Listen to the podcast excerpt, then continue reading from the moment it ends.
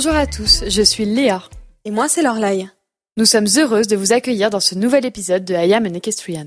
Dans ce podcast, nous échangeons avec des professionnels de la filière équestre autour de discussions longues pour découvrir leur parcours, leur histoire et comprendre comment ces personnes inspirantes ont réussi à transformer leur passion en métier. Tous nos épisodes sont disponibles à l'écoute de façon permanente sur vos plateformes de streaming habituelles ainsi que sur le site internet et l'application de notre partenaire Lépron. Cet épisode, c'est un peu un miroir que nous tend Andy Booth pour observer notre rapport au cheval et à l'équitation selon un prisme nouveau, pour décentrer notre regard, faire un pas de côté, et analyser alors notre sport avec de nouvelles lunettes, celles de la science, celles du horsemanship, celles de ceux qui ont étudié le comportement naturel et cognitif des chevaux. Andy Booth est né en Australie, il s'est installé en France au début des années 2000 et dans cet épisode, il nous raconte son aventure. Quelle est la place de l'équitation éthologique et du horsemanship en France en 2021 Quelles sont les fondations qui manquent encore aux cavaliers et passionnés d'équitation dans ce pays où histoire et équitation vont de pair? Le sport est-il fondamentalement compatible avec le bien-être de nos chevaux? Quel avenir pour l'équitation en France, en Europe et dans le monde? Le sujet est vaste, nos questions sans détour et les réponses d'Andy sont denses et riches d'enseignements J'espère que cet épisode vous plaira, j'espère qu'il vous touchera, qu'il ouvrira en vous et chez vous une fenêtre vers un avenir équestre dans lequel nous irons puiser dans la science les réponses à nos incompréhensions et frustrations. Je vous souhaite une belle écoute. Antares conçoit et fabrique dans ses ateliers de Sainte, en Charente-Maritime, des selles sur mesure, des casques et des accessoires en cuir destinés à la pratique de l'équitation. Depuis plus de 20 ans, l'entreprise est reconnue dans le monde entier pour la qualité de ses selles et des autres produits qu'elle propose sur les différents marchés et pour toutes les disciplines. C'est en associant tradition et innovation qu'elle s'est promis de répondre aux besoins du couple cheval-cavalier, tout en leur assurant confort et sécurité. Attachée à la relation qu'elle entretient avec ses clients et pour garantir la qualité et la durabilité de ses produits, Antares s'applique à rester à l'écoute des cavaliers. Elle peut compter sur un réseau de grands partenaires internationaux dans toutes les disciplines. Aussi, afin d'offrir le meilleur à ceux qui lui font confiance, elle collabore avec des professionnels de la santé équine sur le développement de ses produits. Son offre de sel est totalement sur mesure. On cote aujourd'hui plus de 120 000 combinaisons de sel d'obstacles et au moins autant de sel de dressage. Antares est donné pour mission de protéger la tradition artisanale, mais aussi de transmettre l'héritage et le savoir-faire français. C'est pourquoi elle continue et continuera toujours de produire ses sels en France et à la main. Motivée par l'amour du sport et de son univers, l'équipe Antares met un point d'honneur à conserver son âme et respecter son environnement.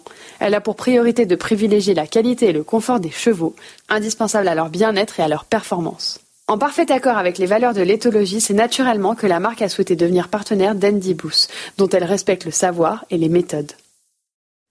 Allez, c'est parti. Bienvenue dans I Am an Equestrian, le podcast. Vous êtes prêts? Prêt. Eh ben, je me lance. Ok. Bonjour Andy. Bonjour. Merci beaucoup de nous recevoir ici. On est chez vous. Vous êtes installé dans la région de Bordeaux, Oui. en France. Et donc, avant de commencer cette interview, il va falloir que je vous présente, même si je pense que tous nos auditeurs ont déjà entendu votre nom quelque part. Ou cet accent peut-être. Ou votre accent aussi peut-être. Alors je me suis bien euh, renseignée sur vous quand même avant de venir ici. Vous êtes de nationalité australienne. Exact. Jusque-là, j'ai bon. Vous êtes installé en France depuis le début des années 2000. Ça fait un petit peu plus de 20 ans Oui. maintenant. J'ai pas d'excuse pour l'accent alors. Il n'y a pas de souci. On peut même euh, faire du, du, un mix anglais-français. Ce sera Ouais. pas un problème. Faut anglais. Vous êtes euh, enseignant en équitation, cavalier professionnel, et avant tout, vous êtes. Alors, vous allez me dire, est-ce que vous êtes éthologue, est-ce que vous êtes chuchoteur, est-ce que vous êtes dresseur de chevaux? Comment vous vous définiriez? Après, l'objectif quand j'ai démarré dans le milieu équestre, je faisais des concours et tout ça, mais mon objectif principal c'était de devenir un homme de cheval. Et on peut séparer, à mon avis, un homme de cheval et un cavalier. Parce que c'est pas un cavalier n'est pas forcément un homme de cheval. Un homme de cheval devrait être un bon cavalier, préférablement.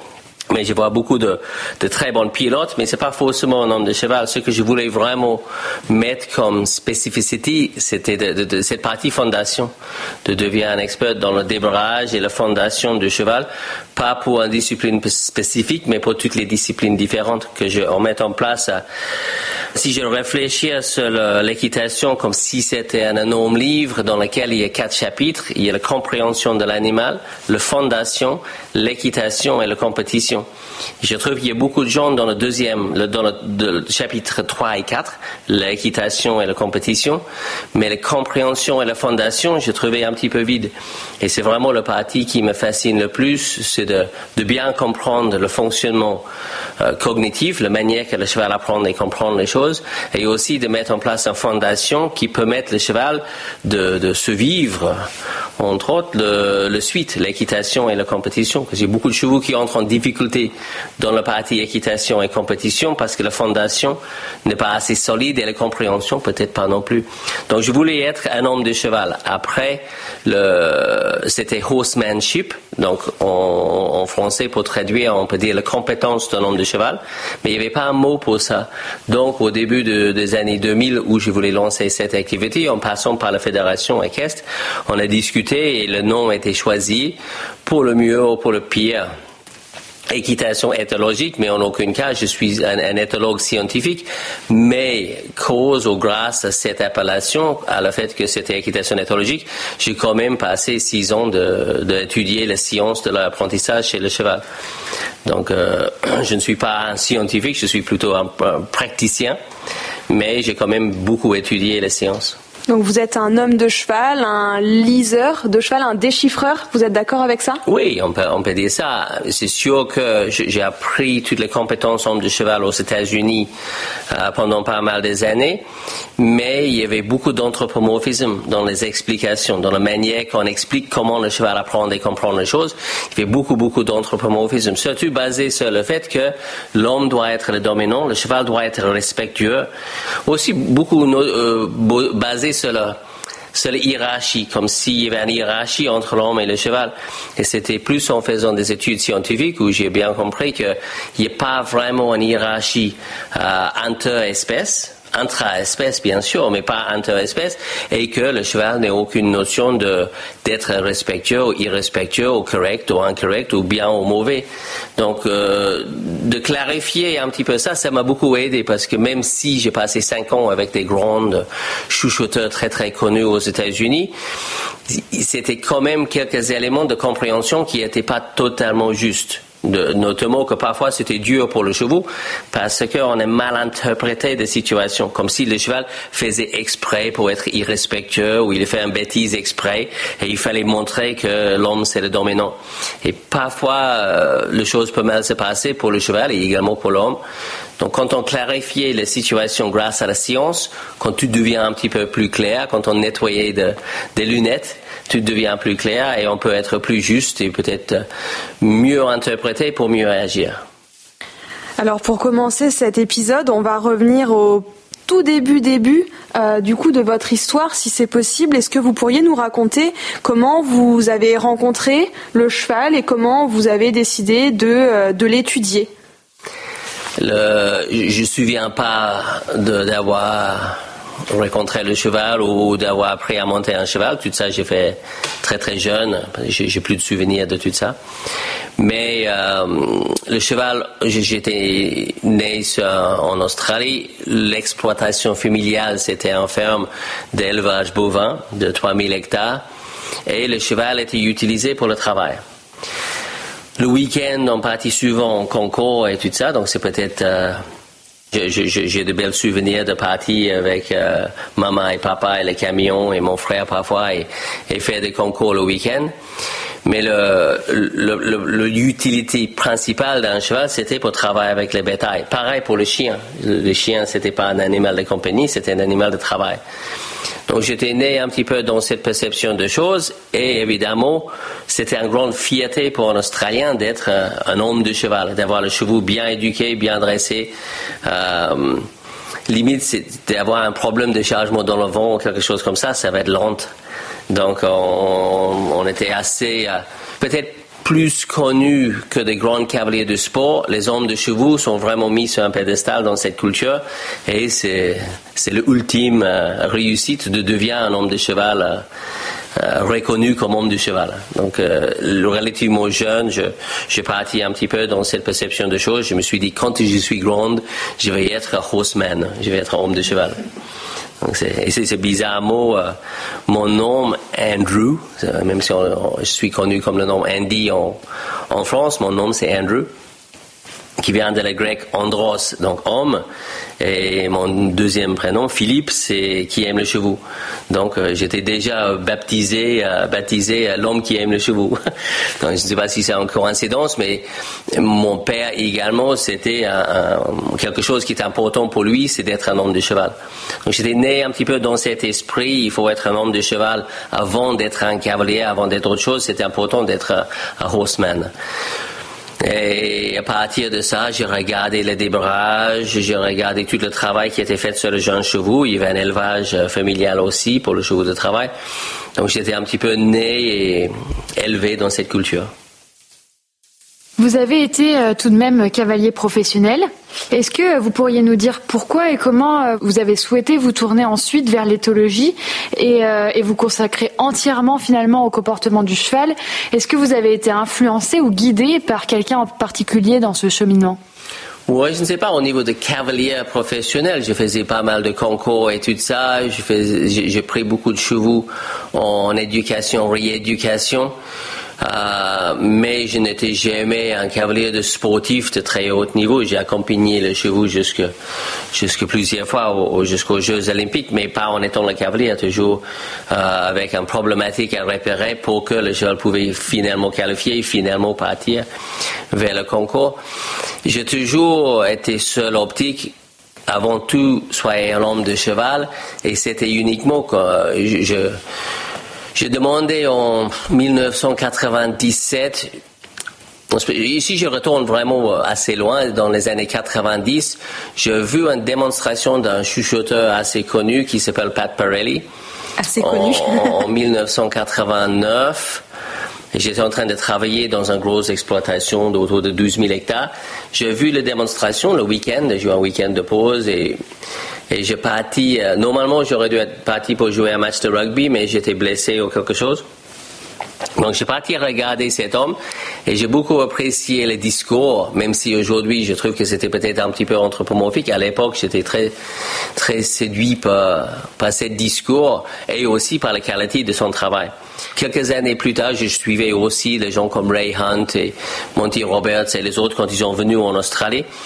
Et Pirelli, il a rencontré une jeune Australienne euh, qui a mis en place un cursus, une méthode qu'on pouvait suivre. Et j'ai dit, ah, ça c'est bien parce qu'on fait le stage avec Ray ou, euh, ou avec Buck Brannaman, c'est des hommes de chevaux très très compétentes qui disent qu'on ne peut pas avoir une méthode parce que tous les chevaux sont différents. Et je suis tout à fait d'accord avec ça.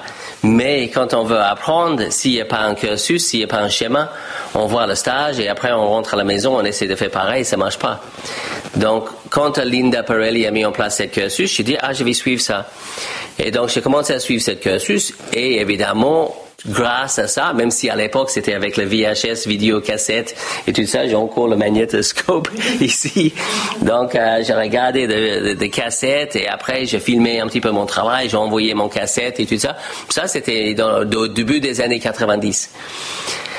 En 97, il y avait une coïncidence. Mon père, il est entré d'un voyage à, à Sydney il est pris dans l'avion le journal. Et dans ce journal, il y avait une proposition de demande à la reine d'Angleterre, un bourse, un, type de sponsoring. Et certains Australiens pouvaient gagner jusque, je crois que c'était 15 000 livres ou quelque chose, pour étudier une compétence qui était dehors de l'Australie et ramener cette compétence en Australie. Donc, euh, mon père, il dit, oh, ça va bien pour ton truc de, chuchoteur, là. Oh, on verra, je vais essayer. Je, Mais ça ne va pas marcher parce que ça va être pour des acteurs, des musiciens, des artistes. Et, donc, je, mais je vais essayer. Donc, j'ai rempli le truc et euh, j'ai été contacté par le, par, je ne sais pas, le, groupe, le, jury, euh, entre guillemets, qui, qui, regarde ça, contacté pour aller à Sydney d'avoir une interview et que c'est très très bien passé. J'ai expliqué que je trouve qu'il y a beaucoup de, de, problématiques de compréhension, que parfois le débrage est un petit peu un petit peu un, peu trop dur, un petit peu trop baba et que le chevaux qui souffre et parfois les gens sont blessés, les chevaux sont blessés et c'est pas en grosse bagarre tout ça. si on pouvait mieux comprendre, on pouvait mieux faire. Et je veux bien aller étudier. J'ai vu Pat dans les années 80. Je veux bien aller là-bas et étudier de, de plus ce travail-là et d'étudier des grands chuchoteurs. J'ai gagné cette bourse. J'ai parti en cette même année, en 97, aux États-Unis. Et le bourse, c'était pour faire une étude sur 90 jours. Donc, je pensais qu'en 90 jours, bah, je vais, je vais apprendre pas mal de choses. Et probablement, la seule chose que j'ai bien compris après 90 jours, c'était qu'on ne comprend pas ça en 90 jours. le sujet est beaucoup trop vaste. Donc, euh, j'ai discuté avec, avec Pirelli. J'ai dit, OK, bah, le sujet est bien plus vaste que j'ai pensé. Évidemment, je ne deviens pas un homme de cheval euh, en 90 jours. Comment je vais faire? Et il dit, bah, il faut revenir ici et travailler pour moi. Donc, euh, j'ai accepté la proposition où c'était travail pour lui et payer pour le plaisir de faire. et, et finalement, j'ai resté cinq ans. Donc, je, je payé mon hébergement et ma nourriture. Et j'ai bossé avec lui. On a voyagé partout aux États-Unis. J'ai conduisé son camion. J'étais, euh, j'étais son crash test dummy, entre guillemets. Ça veut dire que quand il faisait la démonstration des brages, quelqu'un fallait monter le cheval. Et c'est pas lui, parce qu'il peut pas prendre trop de risques avec ça. Comme ça, quand ça se passe mal et je prends un gamelle, c'était ma faute. Et quand ça se passe bien, c'est grâce à lui. donc, euh, donc, j'ai fait ça pendant pas mal des années. J'ai adoré l'aventure. J'adore voyager. Euh, j'ai fait des, milliers des centaines de milliers de kilomètres partout aux États-Unis.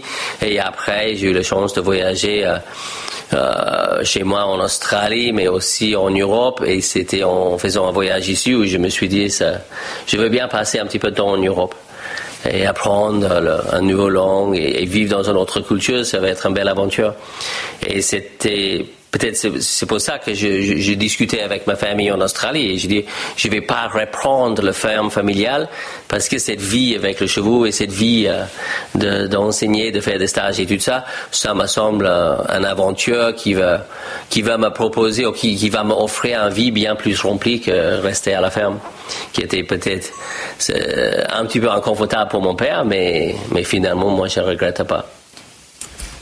J'aimerais bien comprendre comment, euh, comment vous avez décidé d'importer le, horsemanship et l'éthologie ici en France. Euh, vous êtes arrivé sur un sur un terrain vierge euh, de, de, toutes ces sciences-là, de ces pratiques-là. C'était déjà le cas aux États-Unis et on, vient de le dire en off juste avant l'enregistrement. La, France et, et l'Europe a toujours 10 ans, 30 ans de retard par rapport à par rapport aux États-Unis. Comment vous avez décidé que c'était le bon moment pour euh, pour importer ces pratiques et comment vous y êtes pris au départ? Euh, Peut-être une des choses, c'est que j'ai regardé un petit peu de statistiques et tout ça. Euh, je me suis dit, je vais quand même étudier un petit peu la culture française. Je savais depuis ma jeunesse que la France était très connue par sa tradition équestre. J'ai déjà entendu parler de Saumur et je sais que mon père, il a dit, ah, si un jour tu es en France, je veux bien, venir voir Saumur et, et toutes ces choses-là. Donc je savais que la tradition euh, équestre était, très très respecté. Et même certains des grands euh, chuchoteurs américains, tout au début, après la Deuxième Guerre mondiale, ils ont étudié un petit peu le travail de Boucher et, euh, et tout ça en disant qu'il y a des choses à ramener chez nous par rapport à cette culture-là. Donc, dans tout ce qu'on trouve par horsemanship, on trouve pas mal des exercices de flexion latérale et, des choses assez boucheristes. On trouve euh, beaucoup de, respect pour tout cette, euh, cette côté européen. Euh, le Guérinière et après plein plein de frères Brèche qui étaient élèves de Boucher et tout ça. On trouve tous ces gens-là euh, bien respectés dans les écritures de, de, de chuchoteurs américains. Donc, je me suis dit, ça va être intéressant d'aller voir cette culture. Et aussi, j'ai regardé un petit peu, OK, c'est quoi l'espérance de vie d'un cheval en France? C'est quoi les statistiques sur les accidents? C'est quoi les statistiques pas simplement sur l'espérance de vie, mais par exemple, il y avait une étude qui a été faite dans les années 90 sur 3000 chevaux déjà à l'abattoir. Euh, entre l'âge de 2 et 7 ans. Pourquoi ces chevaux-là sont à l'abattoir? C'est quand même jeune, entre 2 et 7. Et, ce 66% de ces chevaux-là, c'était comportement inadapté. Donc je me suis dit, ça c'est intéressant parce que c'est donne l'impression que les chevaux, ils ont un comportement inadapté à l'équitation. Mais à ce moment-là, est-ce qu'on n'est pas plus intelligent au lieu de dire comment on va mieux sélectionner le chevaux pour avoir le chevaux adapté à l'équitation, de dire comment on va mieux éduquer les hommes pour que l'équitation soit plus adaptée aux chevaux. Et je sais, je savais pas à quel point ça va être compliqué de dire ça dans un pays avec une tradition équestre aussi profonde. D'arriver et dire c'est bien, vous avez une super belle euh, tradition équestre, mais il y a beaucoup de chevaux qui n'arrivent pas. Donc, est-ce qu'il faut changer la sélection de chevaux ou est-ce qu'il faut changer l'équitation? Et ça, ça c'est un petit peu, c'était pas très bien reçu au début, évidemment. Euh, donc, euh, je, mis des pincettes et j'ai essayé de dire ça gentiment euh, pour, pour peut-être clarifier. C'est pas changer l'équitation, mais changer la manière qu'on explique l'équitation aux chevaux pour que le chevaux peut arriver à comprendre. Parce qu'il n'y a pas de bons chevaux, de mauvais chevaux, les chevaux qui sont bêtes et tout le reste. Il y a de, manières d'expliquer pour que le chevaux arrive.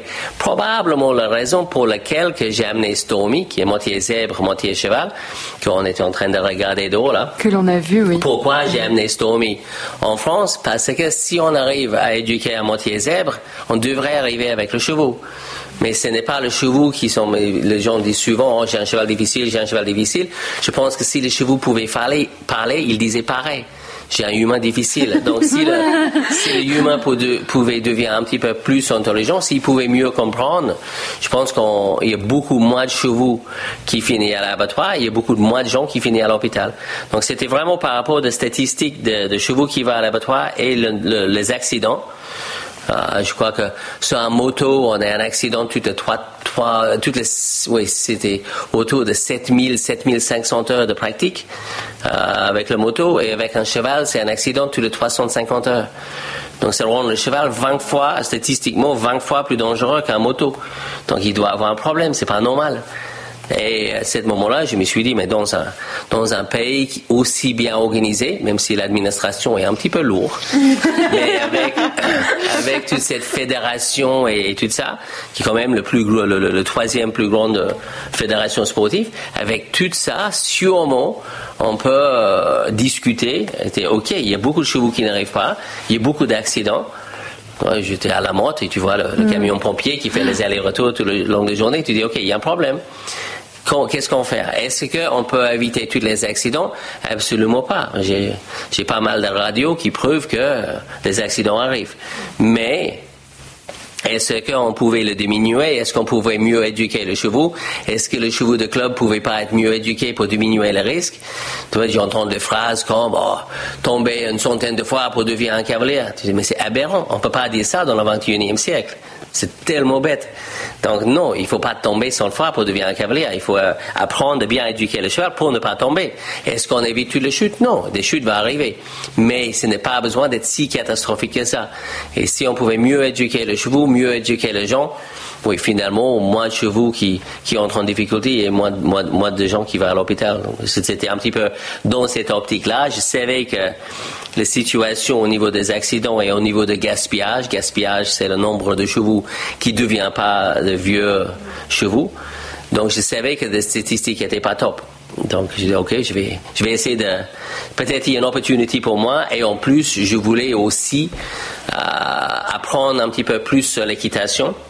C'est pour ça, quand j'étais à la Science, j'ai passé le temps euh, de, de, week-end d'aller euh, euh, voir, même travailler avec les gens comme Michel Henriquet et tout ça pour essayer de comprendre l'équitation française et dire, OK, comment moi je pouvais améliorer ma pratique d'homme de cheval avec la connaissance de cette culture équestre. J'ai envie de rebondir là sur ce que vous venez de dire, qui nous a fait rire.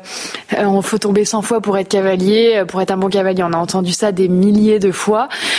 Est-ce que vous pensez pas finalement que le horsemanship, l'éthologie, euh, le comportement du cheval, c'est quelque chose qui devrait être éduqué premièrement aux enseignants, dans les clubs, euh, auprès de la, fédération? Est-ce que c'est là finalement d'où vient le problème et d'où l'on crée ce genre d'expression justement?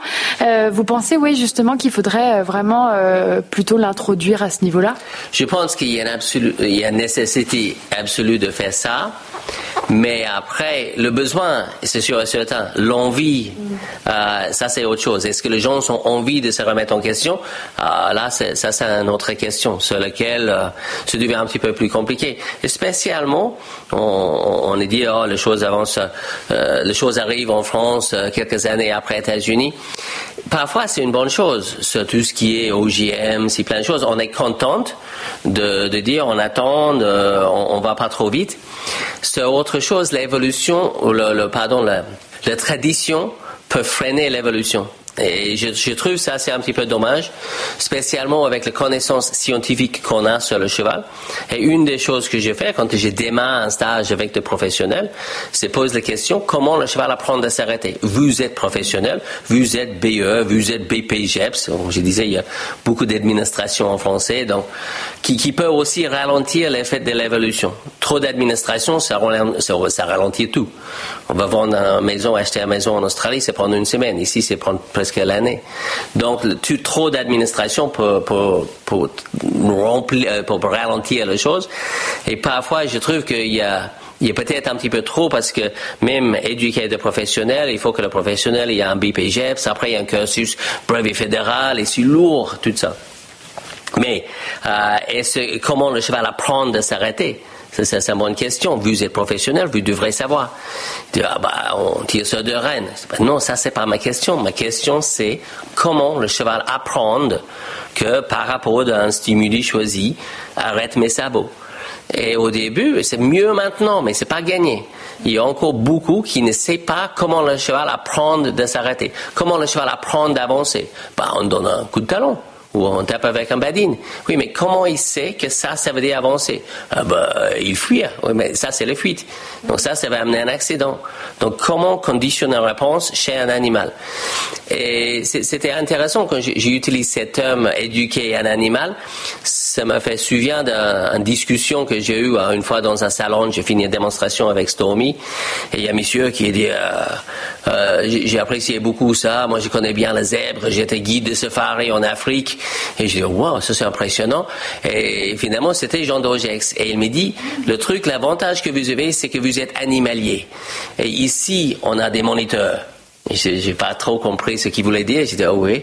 Et animalier, c'est très important. Parce que, vous savez, jeune homme, la différence entre un moniteur et Dieu. Et j'ai dit, bah non. Il dit, euh, Dieu se prend pas pour un moniteur. Je dis, ouf. Ah là, là, c'est dur. Et en plus, j'étais en train de passer mon moniteur. Mais ça m'a fait rire, mais sur un côté, je me suis dit, il a raison, il y a un côté animalier qui ouais. doit être intégré dans l'équitation. De peut-être, avant d'être cavalier, être animalier. Et de bien comprendre cet animal euh, et comment l'animal apprend les choses. Donc, comment le cheval apprend de s'arrêter. Et si je dis, bah, le cheval apprend de s'arrêter par le relâchement bilatéral de deux rênes, tu vois, les gens te regardent, mais mais je comprends pas. Bah oui, les stimuli, le, le, le pression buccale ou la pression de deux reines va gêner le cheval, mais s'il comprend que s'il arrête ses pieds, cette pression s'arrête, il apprend par le relâchement. Et nulle part dans le galop, c'est marqué. C'est marqué comment faire pour arrêter un cheval. Mais en aucun cas, et j'ai lu toutes les éditions, et j'ai contacté la Voselle pour dire, bah, il y a une évolution absolue à faire. Pour l'instant, vous avez un guide de caisse qui n'explique pas comment le cheval apprend. Comme si vous avez un mode d'emploi pour une voiture qui n'explique pas comment ça fonctionne. C'est un accident assuré. Donc, le cheval apprend de s'arrêter par le relâchement bilatéral de deux rênes. Le cheval apprend d'avancer par le relâchement bilatéral de deux jambes. Mais le stimuli va motiver le cheval de trouver une solution parce que ça gêne. Une, aide, ça aide pas. Le cheval va dire, oh merci pour l'aide. Pas du tout. Mais il dit, ça, c'est gêne. Maintenant, il faut que je trouve qu'est-ce que je peux faire pour que le gêne s'arrête.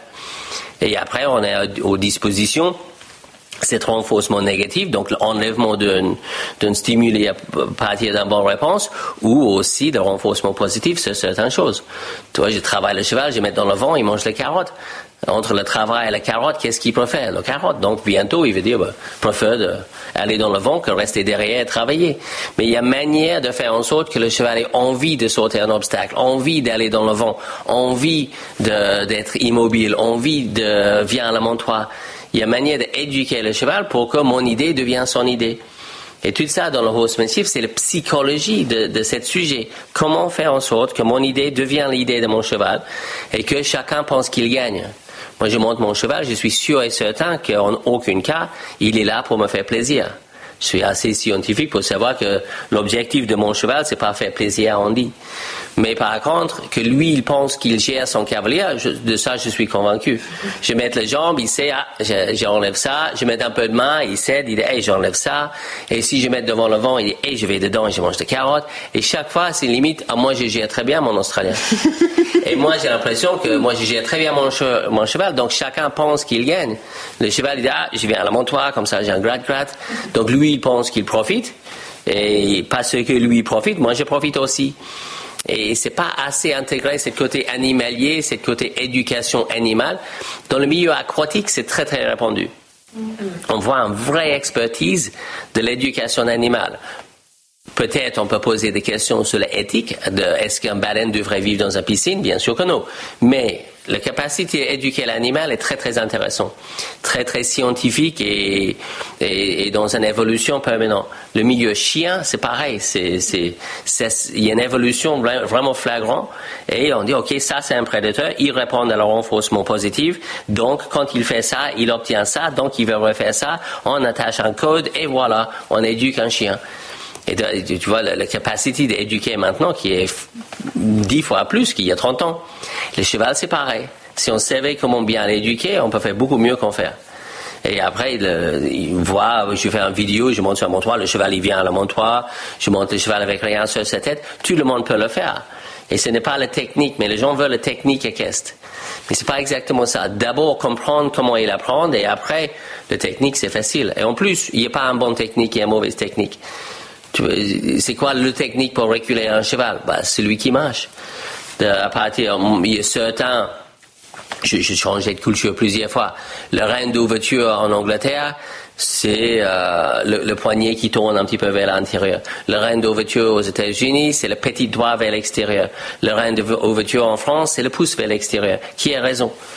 Tout le monde a raison. À partir du moment qu'on explique bien au cheval la réponse à ça, à ça. Est-ce qu'on met les jambes pour arrêter? Tu fais ce que tu veux. On peut dire wow pour un départ au galop ou faire un, appel de langue euh, pour arrêter. Tout peut marcher, mais il faut déjà savoir comment le cheval apprend les choses et il utilise l'éducation animale. Donc, est-ce que l'éducation animale devrait, pour reposer les questions qui étaient posées au début, est-ce que l'éducation animale devrait être intégrée dans l'équitation? Un peu, oui. Est-ce que ça devrait être euh, mis dans la formation moniteur, monitorat? Oui. Mais déjà, il faut qu'eux, ils se mettent en question. Donc, qui revient sur mon histoire de Dieu se prend pas pour un moniteur. Il faut que déjà ces gens disent, oh, peut-être on comprend pas, même avec ma BPGEPS, même avec mon BE2, peut-être je ne comprends pas, ou même si j'ai gagné euh, le Grand Prix de je ne sais pas quoi, peut-être il y a un côté de cet animal que je ne comprends pas. Et les gens peuvent aller très très loin dans la technique équestre sans comprendre l'animal. Mais en général, l'animal va souffrir. Ils sont peut-être très haut niveau, mais l'animal va avoir des ulcères, va faire des coliques, euh, avec beaucoup de problématiques comportementales, des stéréotypes et tout ça. Et pourquoi pas mieux apprendre pour mieux faire. Et certains le font. Il y a des cavaliers comme Carl Hester et d'autres qui sont très très haut placés dans le dressage, qui s'intéressent beaucoup dans la science de l'éducation animale. Et plus en plus ça arrive, il faut juste qu'on est capable de ne pas laisser la tradition freiner l'évolution. Mais les sciences vont intégrer dans le milieu équestre, c'est sûr et certain. Déjà à l'époque, Dorjex avait raison. Oui, il avait raison sur le besoin d'être animalier. Après, ça aurait dû être frustrant pour lui et j'ai trouvé un petit peu aigri parfois. Et je, comprends sa frustration parce que les sciences n'étaient pas là pour mieux expliquer. Donc il était un petit peu animalier, il savait que je fais ça, le cheval il fait ça, je relâche la pression, le cheval apprend que cette pression obtenir telle et telle réponse. Mais si peut-être il savait un petit peu, ou même euh, Olivera qui parlait de l'importance de l'assiette, mais on ne savait pas pourquoi. Maintenant, on sait que, ah bah oui, bien sûr, c'est le assiette qui explique la différence entre le mât qui dit wow et le mât qui dit en place. Et si tu tires ce deux rênes, ou si tu mets en pression ce deux rênes pour qu'il se mette en place, mais fait pareil pour qu'il s'arrête, bah, le cheval ne va jamais séparer les deux. Et donc, le besoin d'avoir une assiette qui est claire pour aider le cheval à séparer deux aides qui sont trop similaires. Et quand on entre dans la science ah ouais, la science de cette stimuli-là peut obtenir cette réponse et aider le cheval de dissocier deux stimuli qui sont très similaires, donc il y a moins de confusion, donc le cheval ne va pas être dans un, dans une anxiété qu'il dit, je ne sais pas, la pression arrive dans ma bouche, mais est-ce que j'arrête? Est-ce que je me dresse? Est-ce que je me mets en place? Est-ce que je ralentis? Est-ce que, qu'est-ce que je fais avec ça? Et à partir du moment qu'on se pose la question, OK, stimuli, réponse, euh, beaucoup plus de science, et comment le cheval peut faire pour séparer deux stimuli qui sont assez similaires, et à ce moment-là, ben, ça devient tout clair. Et tous les, éducateurs des animaux, ils le savent. On peut pas dire, viens ici, un chien, viens ici, assis. Tu peux pas, c'est trop similaire. Donc, comment on aide le chien de séparer les deux? Est-ce que j'utilise un mot allemand? Est-ce que j'utilise un autre code? Et entrer vraiment dans et peut-être c'est vraiment c'est le conditionnement d'un réponse avec le codage. La problématique de ça, c'est que c'est assez froide. Et les clientèles qui suivent l'éthologie, parfois, ils veulent quelque chose de beaucoup plus romantique. Mais finalement, l'éthologie, c'est une science. Donc, on devrait expliquer scientifiquement comment le cheval apprend l'équitation. Et s'il y a un objectif pour l'avenir, si l'équitation éthologique sert à quelque chose, c'est ça, c'est d'expliquer scientifiquement comment le cheval apprend l'équitation. Et mettre ça dans la galop, commencer avec les jeunes. C'est dit, bah, en fait, tu tires sur deux rênes et quand il trouve la bonne réponse, il faut arrêter de tirer pour qu'il sait que ça, c'est la bonne réponse et la prochaine fois, tu vas être euh, capable d'obtenir plus en plus avec moins en moins. Et n'inquiète pas, ça va convenir ton Shetland euh, vraiment beaucoup. Petite pause dans cet épisode pour vous dire un mot tout particulier. Voilà, ça y est, dans quelques jours, le 1er mai 2021, cela fera deux ans que nous aurons lancé et créé Ayam Equestrian. De Jessica Rodriguez à Andy Booth, en passant par Michel Robert ou encore Ilona Mesadri, nous voici à 49 épisodes, plus de 300 000 écoutes, 13 000 personnes au sein de notre communauté Instagram, plus de 600 écoutes par jour et des milliers de kilomètres au compteur. Si on nous avait dit il y a deux ans que nous allions traverser la France entière pour aller à la rencontre de, ces, personnels équestres, qu'ils nous ouvriraient à chaque fois la porte de leur salon pour nous raconter sans filtre leur parcours, revenir sur leurs réussites et leurs échecs, qui l'aurait cru? Sûrement pas nous en tout cas.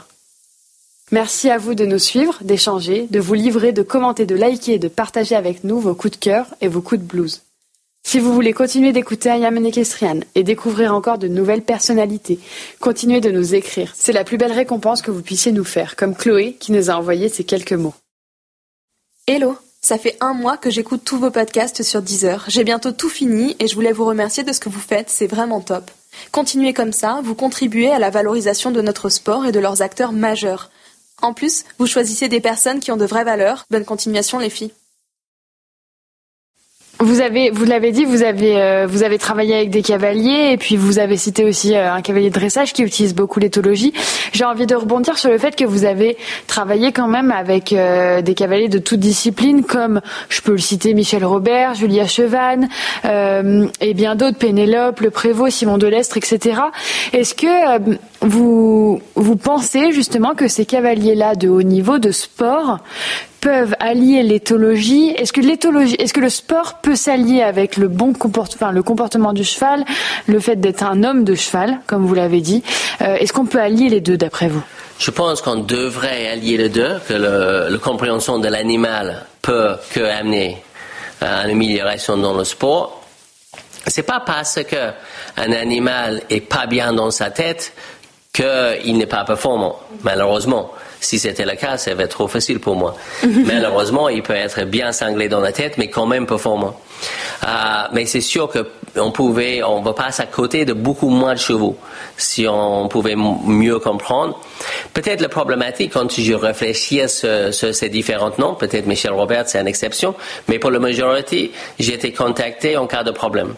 Euh, et pour l'instant, les gens, même le, soit les différents entraîneurs nationaux et, les différents directeurs techniques pour lesquels j'ai fait des différentes missions, euh, et que j'adore, j'adore travailler avec ce niveau-là, et en plus, moi, j'apprends les choses. Euh, et je peux que admirer ces, ces pilotages, de, de voir la capacité de juger les distances entre les obstacles, que moi, je ne peux pas faire ça. Je n'ai pas cette expérience. Ou de voir comment... Euh, un cavalier de, de comme Julia, qu'est-ce qu'elle peut faire pour, pour, dresser ses chevaux et euh, de sentir, de même monter ses, chevaux parfois et dire, wow, la sensation, c'est quelque chose.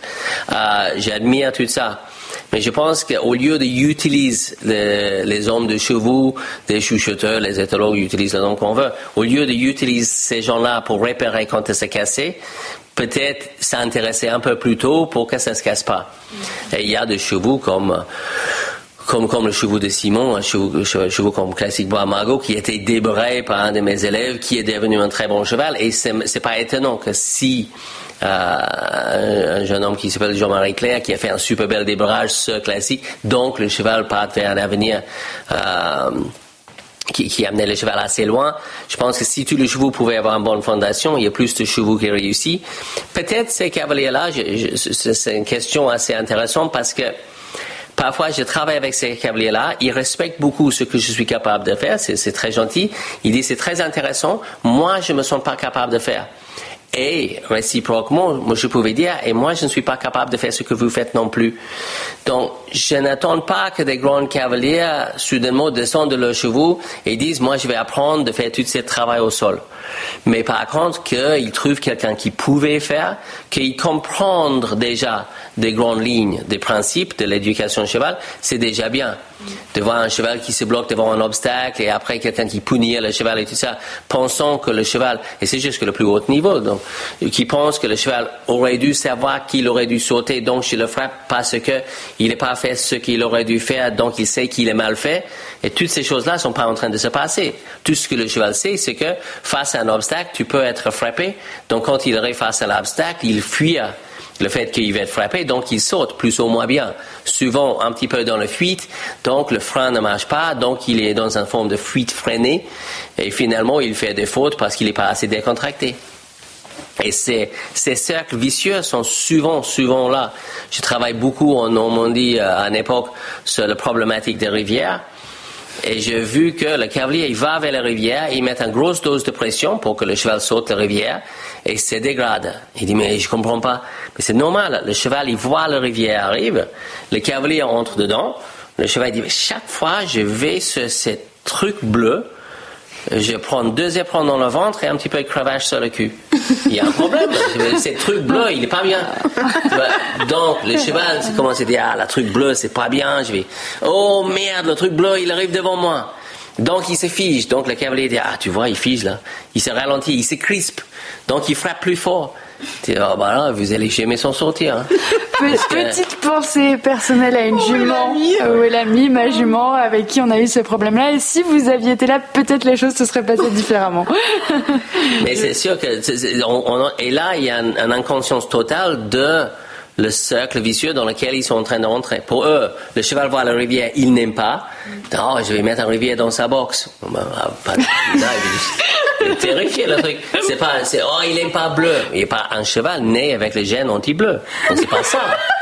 Donc tu dis, ok, mais qu'est-ce qui pourquoi? Parce que chaque fois que tu vas vers le truc bleu, tu le frappes. Et maintenant, il voit le truc bleu, il déteste le truc bleu. Donc vous êtes mieux de travailler ailleurs, reviens vers le truc bleu et laisse le cheval décontracter près de le truc bleu pour qu'il dise, j'adore le truc bleu. Mais là, tout ce que vous avez installé, c'est que votre objectif, soit la rivière, vous avez fait tout ce qu'il fallait pour que le cheval déteste la rivière. Et vous, tu as activé ton objectif, mais vous avez totalement oublié l'objectif de ton cheval. Et maintenant, ton cheval, ben, il déteste la rivière, et il déteste le camion, et il déteste les haut-parleurs, et il déteste le, terrain, et maintenant, il se cabre à l'entrée de terrain, il veut plus aller. Donc, vous avez foiré un cheval qui est probablement coûté cher. Et il fallait faire différemment. Il fallait faire en sorte qu'il dit, bah, terrain, c'est trop bien. Je travaille beaucoup dans le paddock de détente, mais c'est plus cool sur le, sur la piste. Euh, je travaille derrière le, vent, mais c'est confortable dedans. Je travaille, je fais tout mes travail de deux pistes et mes sessions à la jambe et tout ça. Mais quand je saute la rivière, tout le travail s'arrête. Donc j'aime la rivière. Même chose avec les obstacles. Et après, on peut avoir un cheval, on relâche un cheval sur une carrière de 35 par 70 et il va sauter un obstacle. Et tu dis, mais pourquoi il fait ça? Parce que pour lui, c'est une solution à un problème. Et c'est pas un problème que, l'obstacle n'est pas un problème. L'obstacle, c'est une solution. Mais la majorité des cavaliers fait en sorte que le vent, c'est un problème, l'obstacle, c'est un problème, la rivière, c'est un problème. Mais il ne faut pas que c'est un problème, il faut que c'est une solution. Et inversement, il y a beaucoup de problématiques. Les gens disent, le problème de mon cheval, c'est qu'il cabre. Mais c'est pas le problème de ton cheval, c'est la solution. Il cabre pour qu'il enlève, tu as trop de mains, trop de jambes, il a trouvé une solution, il se pointe. Et maintenant, tu enlèves la jambe, tu enlèves la main. Parfois, ça s'enlève toi aussi. Donc, ça enlève les jambes, ça enlève la main, ça enlève le cavalier. Le cheval, il a appris quelque chose qu'il fallait pas apprendre. Et il est même répété le, le, le truc plusieurs fois. Donc, il est devenu un expert de cabrer. Bravo, maintenant, on est dans la merde. Et ça, c'est très, très souvent comme ça. C'est très souvent, tu dis, oh là là, tu vois le problème, tu vois le problème. Et quand j'essaie de prendre le galop, il fait de, de coups de cul. Tu dis, bah, Évidemment, parce que quand il fait le coup de cul, bah, tu enlèves les jambes et ça marche très bien pour lui. Donc, c'est pas le problème de mon cheval. Non, la solution de ton cheval, c'est qu'il a pris quelque chose, il fallait jamais apprendre.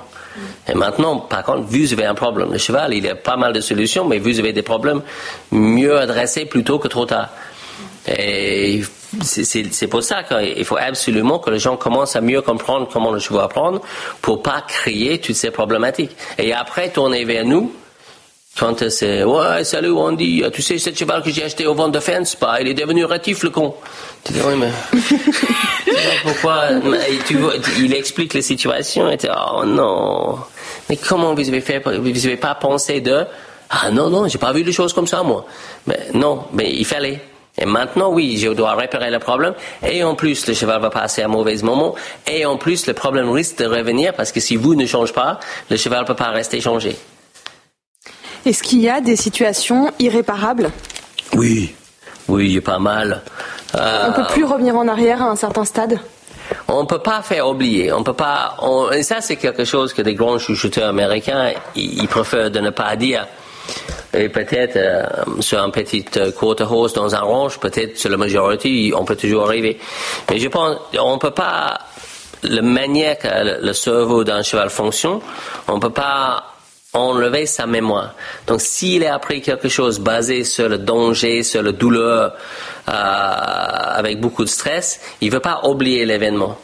Maintenant, ce qu'on peut faire, c'est qu'on peut essayer de changer son association par rapport à la situation, mais c'est difficile de dire que le problème va plus jamais, revenir. Euh, le jour que je prends mon cheval avec son problème de rivière et je mets un dose d'éperon face à la rivière, le problème il revient.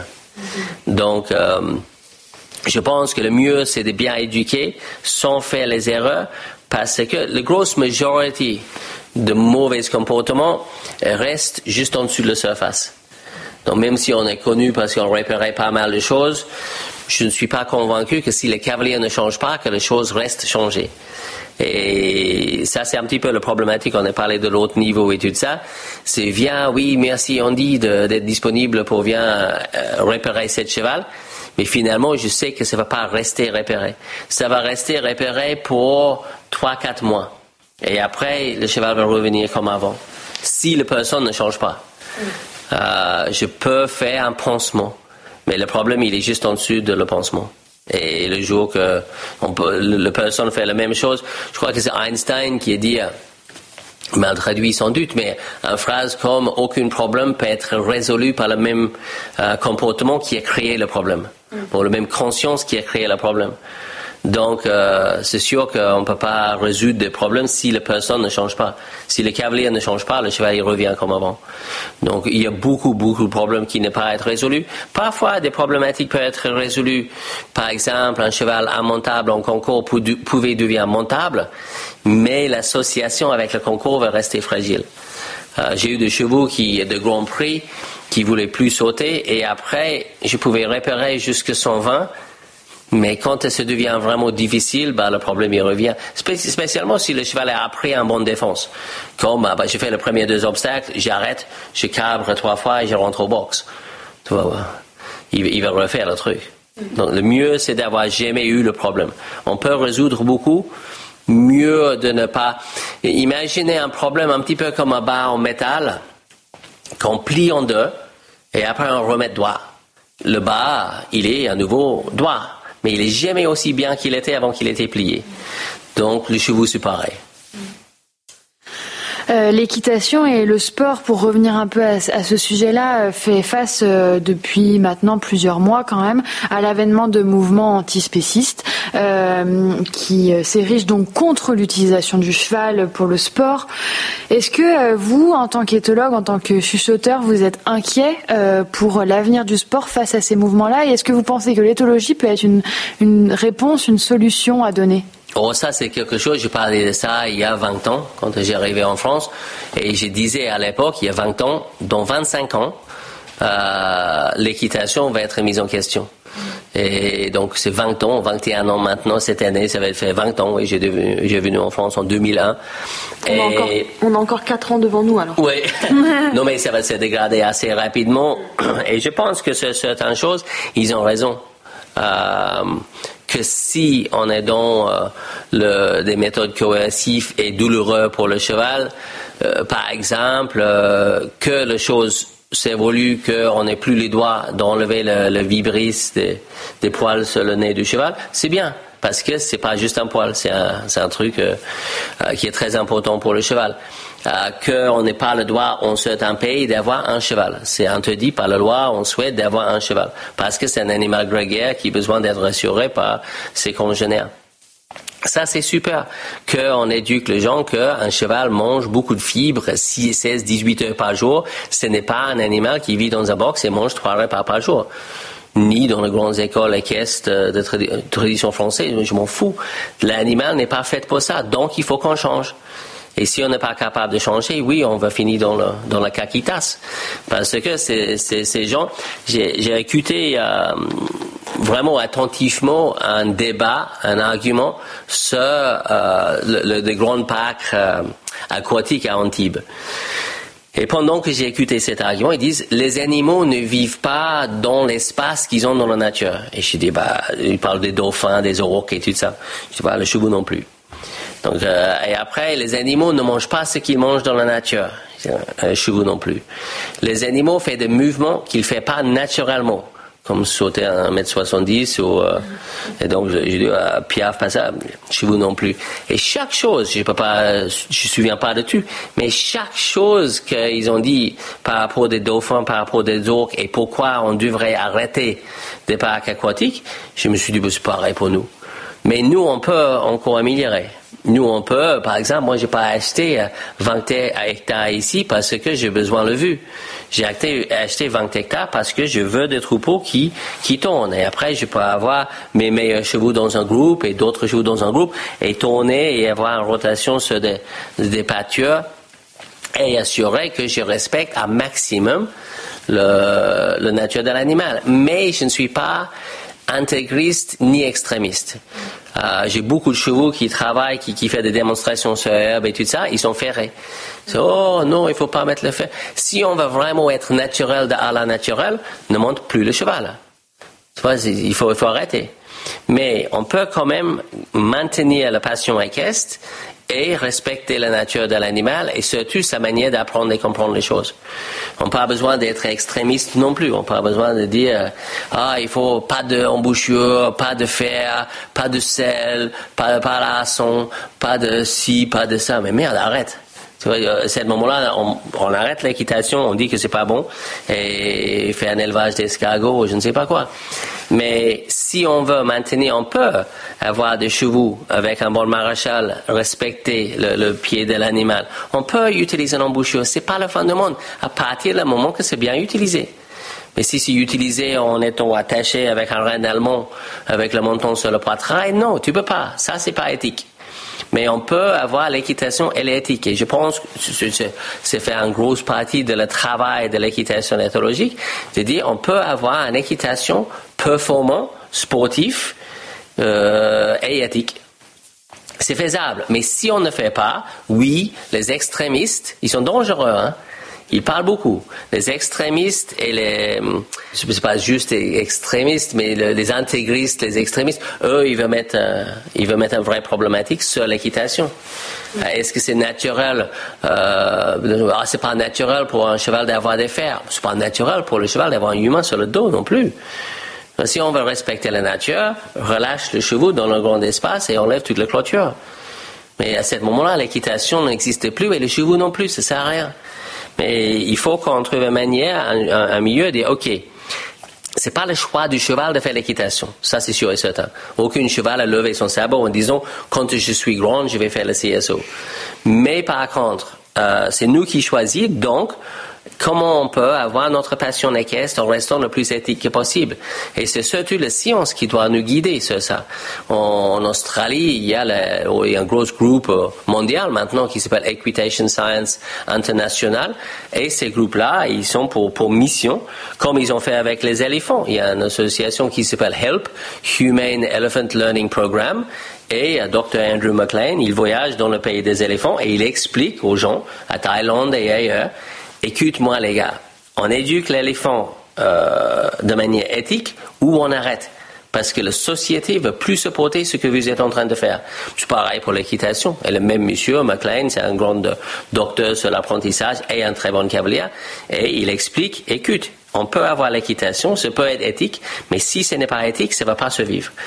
Et on va, quand ils sont finis, quand les extrémistes, les animalistes et tout ça, quand ils sont terminés avec le parc aquatique, avec le corrida, euh, ça va tomber sur nous.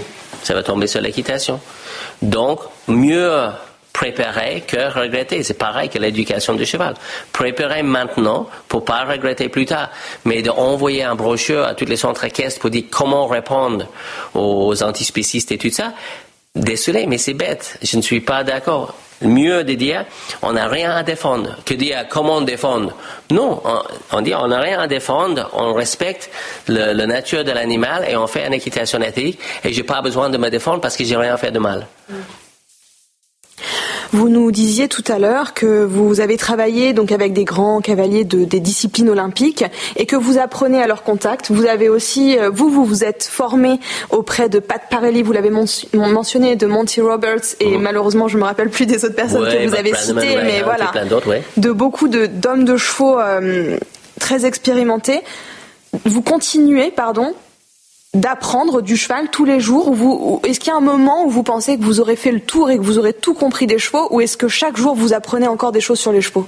Oh non non mais je pense que le plus que je comprends le plus que j'ai le plus que j'apprends le plus que je comprends qu'il y a énormément à comprendre et je me pose des questions. Aujourd'hui, euh, j'étais deux heures en Zoom avec Hélène Roche de parler du renforcement positif et comment mieux utiliser les avantages, les désavantages. Je même demandé, est-ce qu'on peut pas faire un webinaire ensemble un soir et on va discuter sur ça?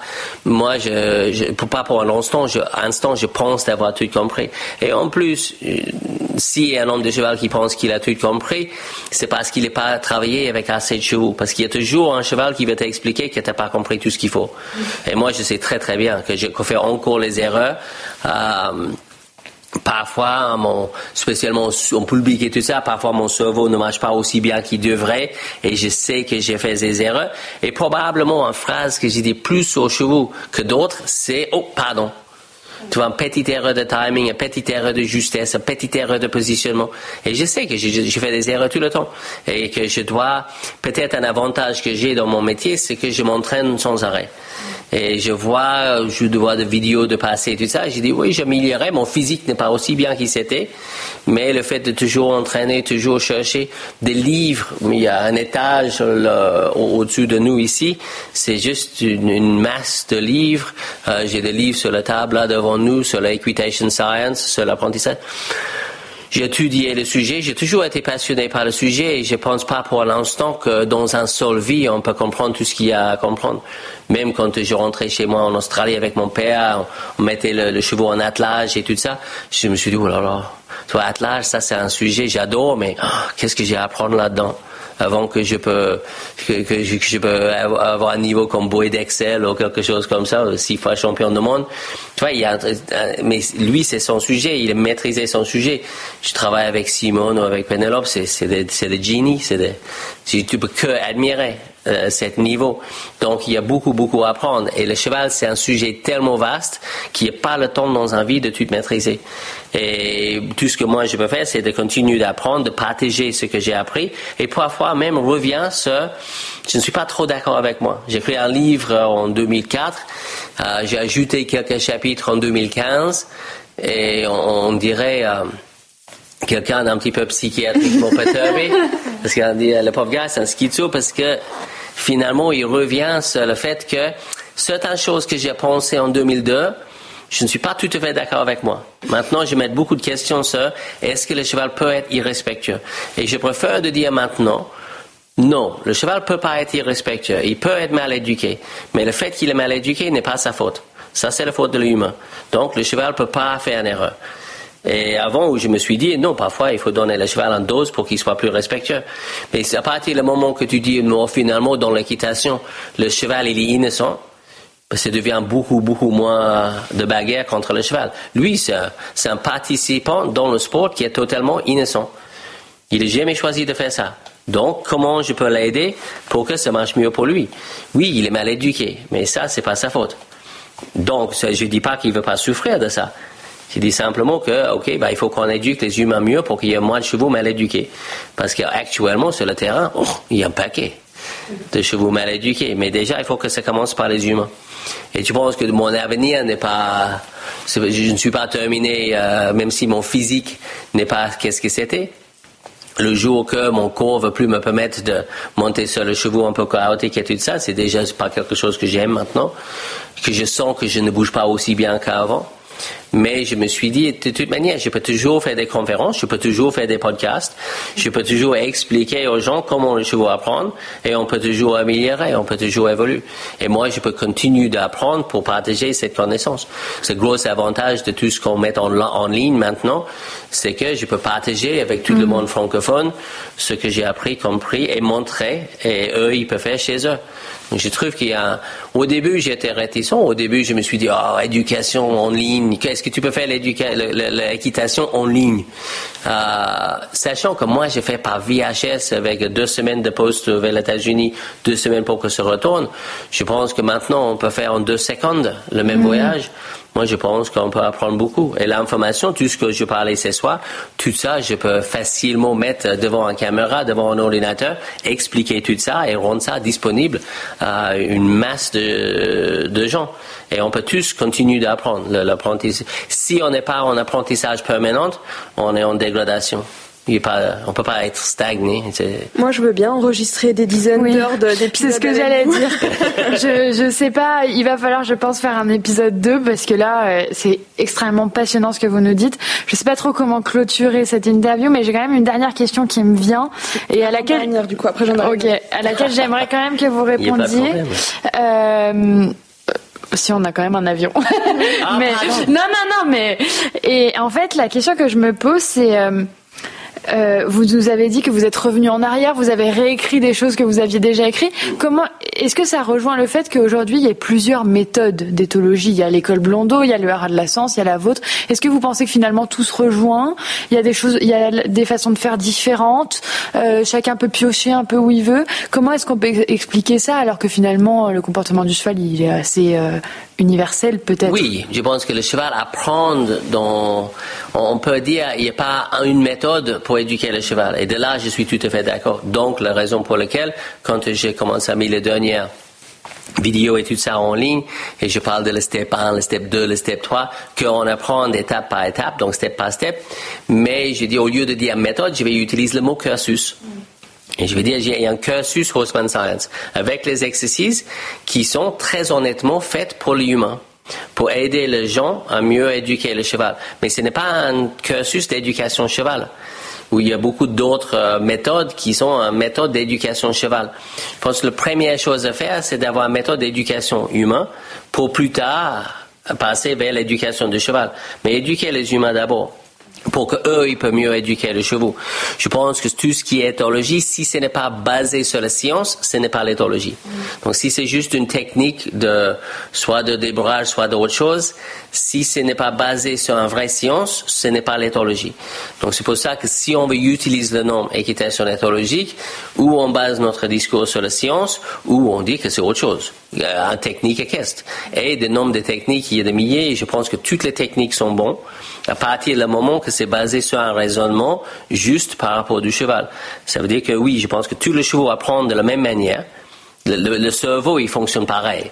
Donc, il y a le besoin de trouver une solution pour tout ce qui est inconfortable et d'obtenir tout ce qui est confortable. Toutes les mammifères sont motivés par la même chose. Enlever les choses désagréables, obtenir les choses agréables. Et à partir du moment qu'on sait comment éviter l'inconfort et obtenir le confort, et on explique ça de manière scientifique, c'est correct. Mais on peut pas juste dire il y a une technique, c'est sûr et certain. On peut pas dire il y a une technique pour éduquer un cheval, mais on peut dire éduquer les humains. Tous les chevaux apprennent pareil. Le, manière cognitive d'un cheval, c'est le même. Maintenant, éduquer les humains, comment ça fonctionne pour qu'ils éduquent mieux le chevaux.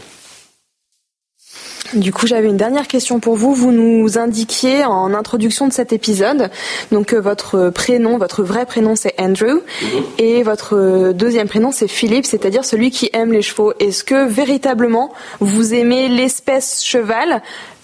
Peut-être que vous la placez en, je sais pas, à part ou en tout cas à côté de l'espèce animale, ou est-ce que vous aimez vraiment tous les animaux et, euh, vous vous êtes tourné vers le cheval parce que c'est parce que vous êtes né au, au contact du cheval? Est-ce que voilà, est-ce que pour vous le cheval est un animal à part? Probablement le bah, l'animal avec lequel j'ai été élevé, l'animal qui a peut-être évoqué plus d'émotions par rapport de son taille, par rapport de, le, fait que pas, même si je pense pas que le cheval peut être respectueux par rapport à l'homme, je pense que l'homme peut être très respectueux par rapport du cheval. Donc le taille et tout ça, et très jeune, je voulais euh, impressionner mon père avec ma capacité euh, cavalière et tout ça. Donc probablement c'est date à la jeunesse, mais j'aime beaucoup les animaux, mais j'aime pas les animaux juste pour les aimer, j'aime bien l'éducation animal. Hein. C'est bizarre, mais j'ai du mal à avoir un animal, même un poisson, sans l'éduquer. Tu vois, je peux avoir un écrevisse ou dans, caché dans son caillou là, et je l'ai éduqué de sortir de la caillou, de marcher sur la hauteur et d'obtenir son petit granulé. Parce que je tape sur le truc, et après il y a nourriture, et je tape sur le truc, et après il y a nourriture, donc quand je tape, il a... Et j'ai un petit peu... J'étais fasciné, j'étais fasciné par l'éducation animale. Euh, et été élevé dans un milieu sur la ferme chez mes parents où il y a eu des moutons, des agneaux, des petites veaux qui ont perdu le maire, des poulains, des chevaux, des, des poules, poules, des poules, j'ai du mal à prononcer. Euh, tous ces, tous ces, ces animaux autour de moi et j'étais beaucoup plus en contact avec les animaux qu'avec les humains. Et j'ai trouvé une simplicité chez les animaux que je ne trouve pas chez les humains.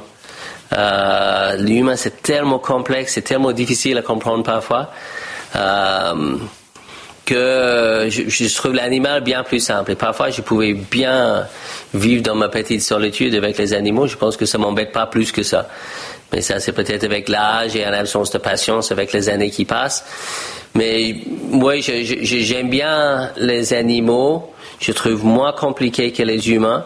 Mais je pense que ce n'est pas aux animaux de prendre un pas vers nous, mais vraiment essentiel maintenant, spécialement, même si je parle un petit peu d'écologie et tout ça, que nous, on prend un pas vers les animaux et dit, OK, mais qu'est-ce que nous, on peut faire?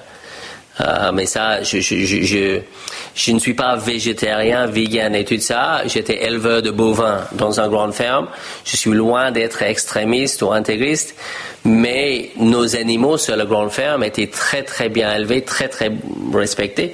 Et bien sûr, c'est par rapport à la qualité de la viande et tout ça. Donc, je pense qu'on peut exploiter entre guillemets l'animal en étant respectueux, en étant respectueux de sa nature et tout ça. Donc même si je savais quand j'ai élevé tous ces bovins avec mon père que le fin va pas être idéal pour eux, on faisait le mieux qu'on pouvait pour que la vie était bien et pour avoir les animaux dans le meilleur état possible. On doit faire ça avec les chevaux aussi. On sait que le cheval ne choisit pas l'équitation, mais on peut faire le mieux qu'on peut faire. Et si on ne fait pas le mieux qu'on peut, là, on va être mis en question. Donc, j'aime tous les animaux mais il y a quelque chose avec le cheval, peut-être peut-être parce que je peux monter dessus, peut-être parce que soudainement je prends 500 kilos en puissance euh, extraordinaire. Euh, même quand j'ai débarré un cheval, j'aime bien être sur un cheval parce que soudainement j'ai la force de cette cheval avec moi et j'adore cette sensation de partenariat ou avec un chien ou avec un cheval. Quand j'ai travaillé des bétails à la ferme avec le chien, que le chien et moi on travaille ensemble, que le cheval il travaille avec moi, quand on a l'impression qu'on est un petit peu ensemble, que ses jambes deviennent mes jambes et que euh, j'ai pas besoin de la contrainte, mais on est dans un système de compréhension, la sensation est tellement agréable que tu dis, OK, maintenant que j'ai senti ça, je ne peux plus jamais imaginer autre chose que ça. Ça, c'est ce que je veux. Quand je suis sur un cheval sans selle, sans rien, et je peux juste faire ce que je veux, galoper, arrêter, tourner, changer de pied. C'est une sensation de magie qui dit, OK, bon, bah, ça, si je peux avoir ça, je, ne, je n'attends pas d'autre chose de plus dans la vie. Ça, c'est bon pour moi. Merci beaucoup Andy pour euh, pour cette heure de, de, podcast avec nous. On a beaucoup beaucoup appris, donc euh, on voulait vraiment vous remercier de votre temps. Grand grand plaisir et à la prochaine fois avec ah énormément de plaisir. J'ai encore plein de choses à partager. Ah, nous on a plein de choses à vous demander, donc à, à bientôt. à bientôt. J'espère de tout cœur que cet épisode vous a plu. N'hésitez pas à nous écrire pour nous faire le débriefing de cette interview, à nous mettre une petite note sur Apple Podcast et à rejoindre notre club si vous souhaitez plus de contenu. Bonne journée et à bientôt.